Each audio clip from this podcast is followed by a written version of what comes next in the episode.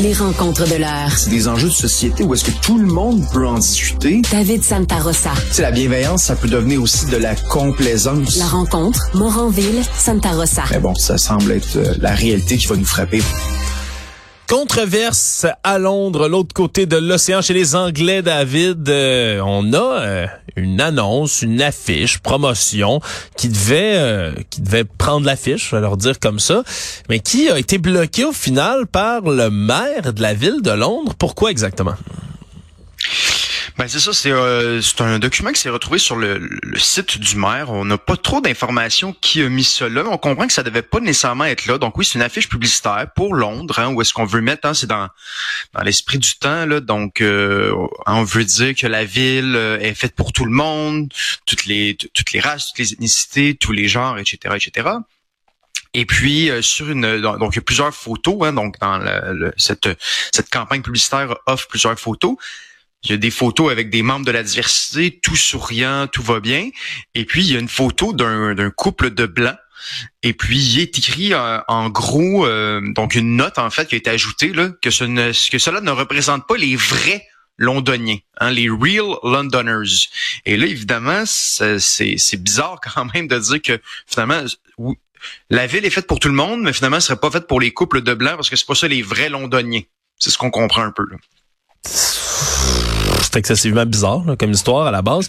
Mais là, vous avez déjà vos autres vos autres images qui représentent la diversité, puis c'est normal en 2023, je pense, surtout quand tu es une mm-hmm. métropole comme Londres, là, une des plus grandes villes au monde, tu veux être capable de représenter toute la diversité, tous les gens qui y habitent, là, mais de, de mettre en plus une note sur une image de deux blancs en disant ben là ça ça ça c'est pas des vrais londoniens la gang mais ben, je m'excuse je suis pas mal sûr qu'il y a plein de couples blancs à Londres puis ils ont le droit d'exister eux autres aussi mais c'est c'est étrange là c'était je pense c'est peut-être la t'as forcé la note un tout petit peu trop peut-être dans ce dossier là, là pour les pour ces gens là Ouais, vraiment, vraiment. Puis moi, il y a une des choses, euh, c'est une des choses qui m'inquiète le plus en fait quand je pense à, tous ces enjeux-là. Euh, c'est est-ce qu'on est en train de fabriquer euh, un peuple de blancs, une communauté de blancs, c'est-à-dire que l'objectif depuis quand même quelques décennies, c'est que du moins au Québec, ça a été ça pendant longtemps de dire, ben regarde, peu importe nos origines, nous sommes des Québécois. Et l'objectif, c'est de prendre le moins possible en considération euh, la couleur de la peau, euh, le genre, l'orientation sexuelle, etc. Et puis là, il y a, euh, à tort ou à raison, il y a des blancs qui, ont le sentiment de, se sentir persécutés, d'être mis à l'écart avec ce, type de publicité-là, avec ce type de commentaires-là. Et puis là, ils ont le sentiment, là, voyons, on est des blancs, on a le droit d'exister, nous aussi. Alors que, ben moi j'ai envie de dire, l'identité de blanc, moi je vais parler pour moi, là, oui, on pourrait, oui, je suis blanc entre guillemets, mais je ne m'identifie pas à, cette identité-là. C'est-à-dire, ça fait pas partie de mes identités être blanc. Je suis un Québécois, je suis un francophone. Je m'inscris dans une histoire, dans une culture, mais mon identité raciale, là, elle ne m'importe absolument pas. Et on dirait qu'on force à m'identifier, qu'on le veuille ou non. Là. Ça, ça, je suis extrêmement d'accord avec la réflexion que tu viens d'amener. C'est vrai.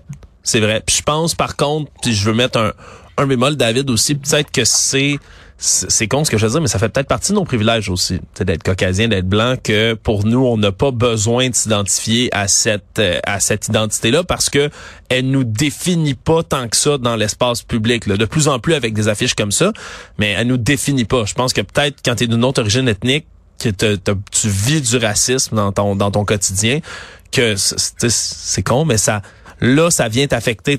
Malgré toi, ton identité te rattrape. Je sais pas si tu me suis. Je, peux comprendre je un peu. Je, peux comprendre. Par contre, ben, on, va se rejoindre, toi et moi. Je pense que ça, précisément cet exemple-là, euh, faut faut tempérer un peu. Un, je pense que c'est pas, c'est pas une, euh, tu sais, il y a des exemples comme ça qui sont rapportés dans l'actualité où ça arrive, puis c'est des débordements. Je pense que c'est des cas extrêmes, c'est des débordements. Faut pas prendre ça comme la nouvelle norme, mais c'est sûr que ça va renforcer le sentiment pour certaines personnes justement de de plus avoir leur place, de plus euh, de plus avoir le droit, d'exister comme comme personne blanche. Puis je veux juste rappeler, je pense pas que c'est quelque chose qui est généralisé maintenant. Je pense pas qu'il y a personne qui vient s'attaquer aux blancs là, puis que vous êtes en danger immédiat comme personne dans votre identité. Non, calmons-nous. Mais c'est sûr que c'est des exemples comme ça qui peuvent renforcer un certain sentiment. Puis moi, c'est ça qui me fait peur c'est que certaines personnes commencent à se sentir mhm. véritablement persécutées. La, la, la, vraie réponse, c'est vous l'êtes pas. Mais c'est sûr, c'est plate de voir des annonces comme ça.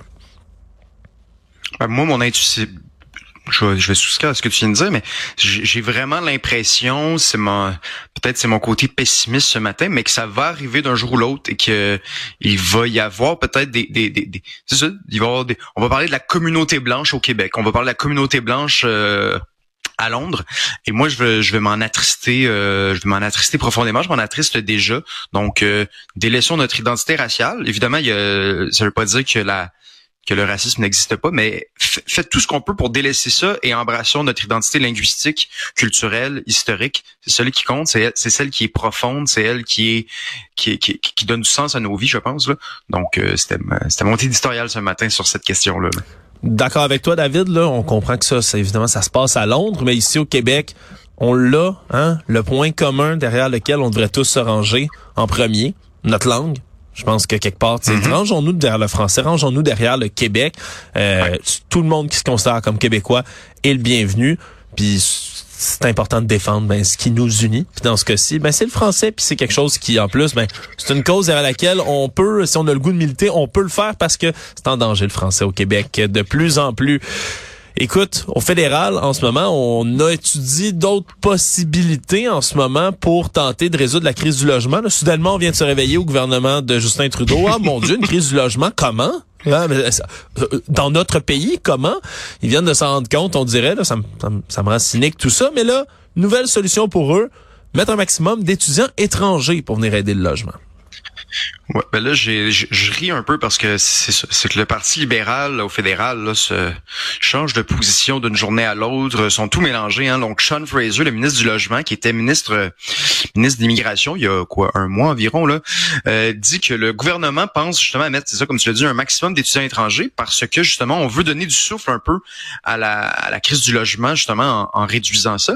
Mais dans le dans, dans, dans, la même phrase, en fait, il rajoute qu'il veut pas mettre la crise du logement sur les épaules des immigrants. Et ça, je vais être d'accord avec lui. Ce n'est pas de mettre la faute sur les épaules des immigrants, c'est le système d'immigration.